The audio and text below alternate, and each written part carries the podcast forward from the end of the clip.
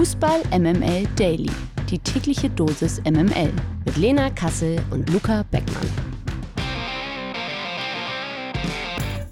Wunderschönen guten Morgen, ihr Lieben. Es ist Mittwoch, der 7. Juni. Hier ist Fußball MML Daily. Hier ist Lena Kassel. Ich grüße euch mit meinem ganzen Herzen und wünsche euch jetzt schon mal einen fantastischen Tag.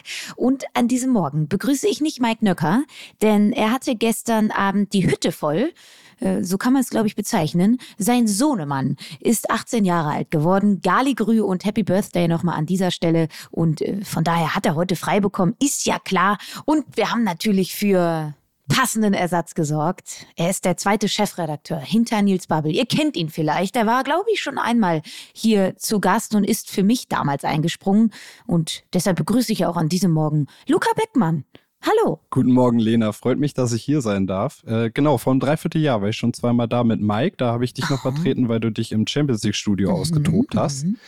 Aber heute habe ich das erste Mal das Vergnügen mit dir und ich freue mich ja, sehr. Ich kann versprechen, es wird kuschelig und launig. Das News Update aus der MML-Redaktion. Gestern haben wir noch darüber gesprochen. Mittlerweile ist es auch offiziell. Gerardo Seoane ist neuer Trainer von Borussia Mönchengladbach. Das gaben die Fohlen gestern Nachmittag bekannt. Der Vertrag von Seoane ist bis Sommer 2026 datiert, also für die kommenden drei Jahre. An die treuen Hörer, die gestern noch bei Mike und Lena an den Lippen gehangen haben und den Daily gehört haben, natürlich selbstverständlich.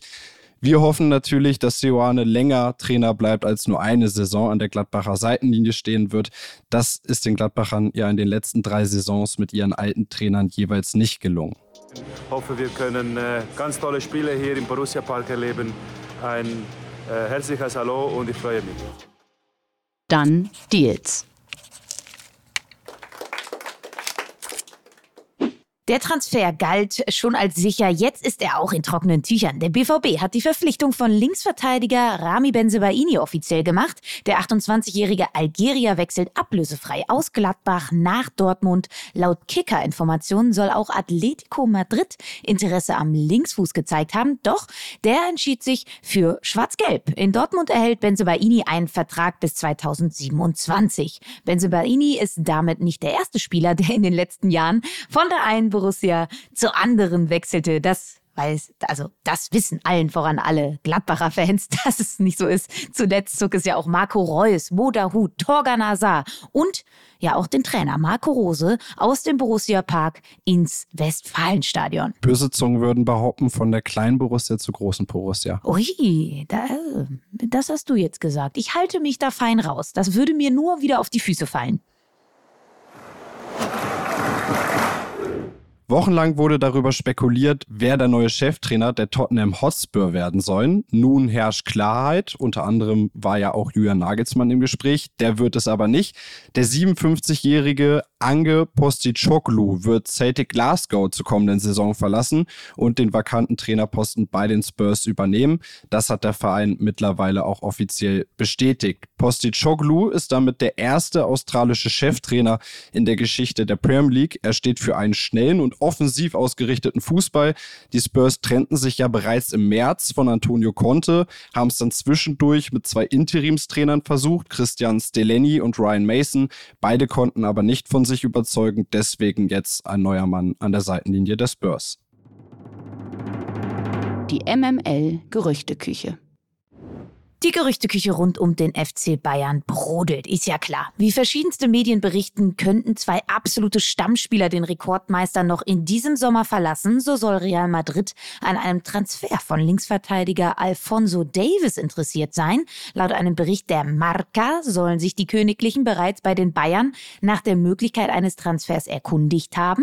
Ein kategorisches Nein erhielten die Blancos dabei nicht. Zudem sollen Realvertreter bereits zweimal in München gewesen sein, um um sich mit Davis Berater zu unterhalten. Erst vor wenigen Tagen erklärte Davis Berater Huse gegenüber der Bild, dass eine mögliche Vertragsverlängerung aufgrund des Führungsbebens beim Rekordmeister aktuell auf Eis gelegt sei. Auch Mittelfeldspieler Leon Goretzka steht bei anderen Vereinen hoch im Kurs. Nach Sky-Informationen beschäftigt sich vor allem Manchester United mit einer Verpflichtung des deutschen Nationalspielers.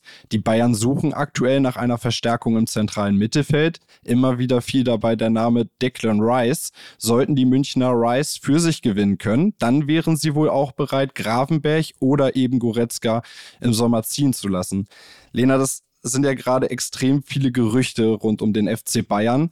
Aber wenn wir den Gerüchten jetzt mal Glauben schenken wollen und sie wollen Goretzka für Rice eintauschen, ist das wirklich ein Gewinn für Tuchel und die Bayern? Ich würde sagen, ja, und ich glaube tatsächlich, dass ein Wechsel von Leon Goretzka ähm, ihm persönlich auch gut tun würde. Ich habe das Gefühl, er hängt so ein bisschen im Formtief. Er braucht mal ein bisschen Frische, er braucht neue Eindrücke, er braucht eventuell auch neuen Konkurrenzkampf, er braucht eine neue Aufgabe in der Mannschaft. Die Doppelsechs mit Josua Kimmich war mal das Prunkstück der Bayern, ist es aber schon lange nicht mehr. Und die Bayern hingegen, die brauchen einen ganz klaren, positionsgetreuen Sechser, der sich auch als solcher versteht. Leon Goretzka ist eher ein Box-to-Box-Spieler. Einer, der zwar hinten auch ackert, aber auch immer wieder die Tendenz nach vorne hat, der auch früher zu seinen Schalker Zeiten zum Beispiel auch das ein oder andere Türchen geschossen hat. Also er hat die offensiven Qualitäten qua Spiel-DNA und man merkt, dass es ihn auch immer wieder weg von der Doppelsechs zieht, eher in den Achter-Zehner-Raum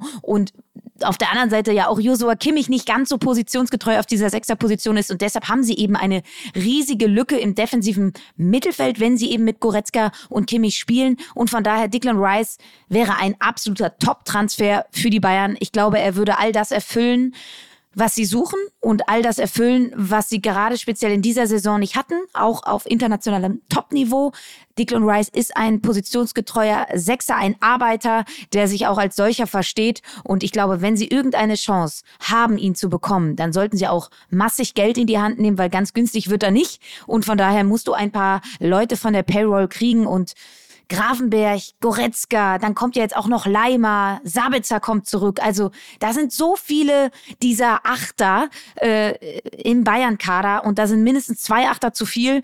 Und von daher sollten sie sich dann auch von dem einen oder anderen trennen, wenn sie dann auch die Möglichkeit haben, Declan Rice zu holen. Ich fände das einen sehr, sehr sinnvollen Tausch. Die Kaderumbauarbeiten haben auch beim frisch gewackenen Pokalsieger RB Leipzig längst begonnen. Ganz oben auf der To-Do-Liste von Sportgeschäftsführer Max Eberl steht aktuell die Suche nach einem Ersatzmann für Christopher Nkunku. Der geht ja aller Voraussicht nach zum FC Chelsea. Das ist noch nicht offiziell, aber ich denke, das wird nicht mehr lange dauern. Dann wird auch das bekannt gegeben. Nach Informationen der Bild-Zeitung hat Eberl den Ersatz für Nkunku auch schon gefunden.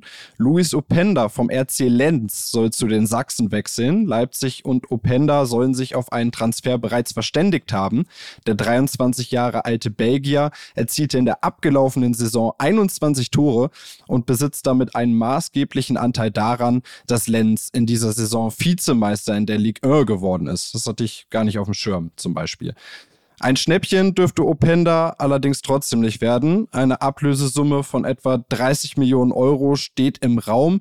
Bleibt es bei dem Preis, dann wäre Openda tatsächlich der neue Rekordtransfer der Leipziger. Noch nie haben sie so viel Geld für einen neuen Spieler ausgegeben. Lena Leipzig holt gerade sehr viele junge Spieler. Benjamin Scheschko steht schon seit zwölf Monaten als Transfer fest, wird im Sommer zur Mannschaft stoßen, genauso wie Nikolas Seiwald.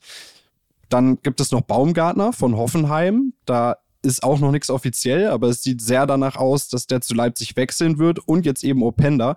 Das sind vier junge Spieler, alle Anfang 20, alle offensiv da könnte man fast meinen, auch wenn in Kunku geht, verliert Leipzig in der kommenden Saison nicht wirklich an Qualität, oder? Ja, vor allen Dingen Seiwald wird, glaube ich, eher so ein bisschen die Konrad-Leimer-Position einnehmen, kommt ja auch aus dem RB-Kosmos, genauso wie Cesco. Und das kann man für gut oder schlecht halten. Aber die Transfers von Salzburg nach Leipzig, die funktionieren in den allermeisten Fällen, ähm, weil es eben ein großer RB-Kosmos ist. Sie haben eine Spiel-DNA, die sie sowohl in Salzburg auch auch in New York und auch eben bei RB Leipzig praktizieren. Das heißt, sie können sich die Spieler so rumschieben, wie sie wollen. Sie funktionieren in jedem System, weil sie eben diesen RB-Fußball spielen. Und von daher bin ich mir relativ sicher, dass Cesco, auch wenn er erst 20 ist, bei RB doch auch äh, gut ankommen wird und ähm, ein, ein krasser Baller ist, genauso wie Nicolas Seiwald. Also zwei sehr sinnvolle Transfers, aber für mich